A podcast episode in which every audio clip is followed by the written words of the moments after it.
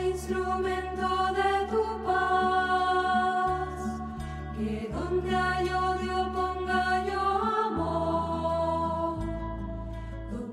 Cuando el Espíritu Santo descienda sobre ustedes, recibirán fuerza para ser mis testigos hasta los confines del mundo. Aleluya.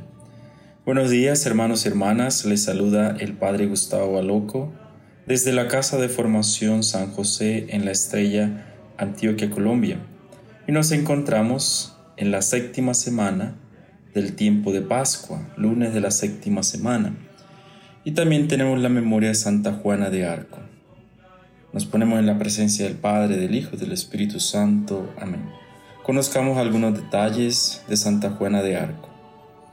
Juana también es conocida como la doncella de Orleans. Se dice que de joven tuvo experiencias místicas que la motivaron a luchar firmemente por su patria, al mando de Carlos VII, el Delfín.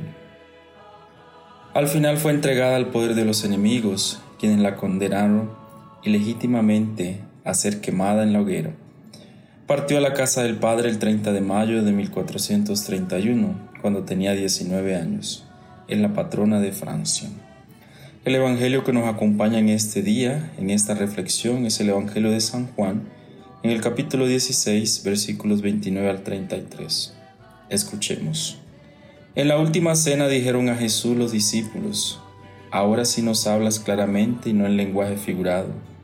Ahora nos damos cuenta de que tú lo sabes todo y no necesitas que nadie te pregunte.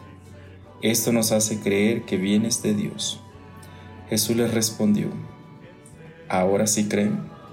Pues se acerca o mejor, ya llegó la hora en que se van a dispersar cada uno por su lado me van a dejar solo, aunque no quedo solo, porque el Padre está conmigo.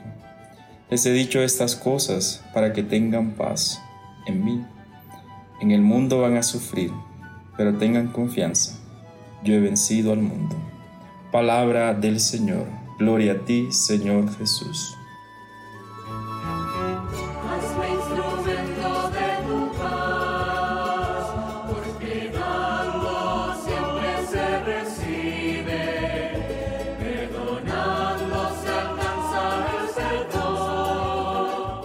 En el mundo van a sufrir, pero tengan confianza. Yo he vencido al mundo. Hoy, hermanos y hermanas, nos encontramos en esta última semana del tiempo pascual.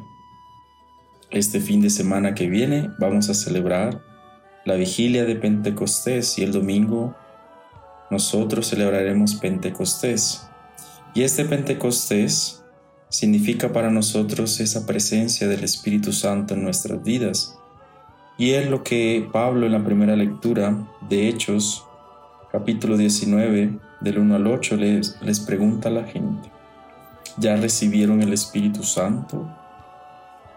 Y este Espíritu Santo que hemos recibido a través del bautismo nos da esa fuerza y esa confianza para enfrentar las vicisitudes de este mundo, para enfrentar los dilemas que tenemos a diario.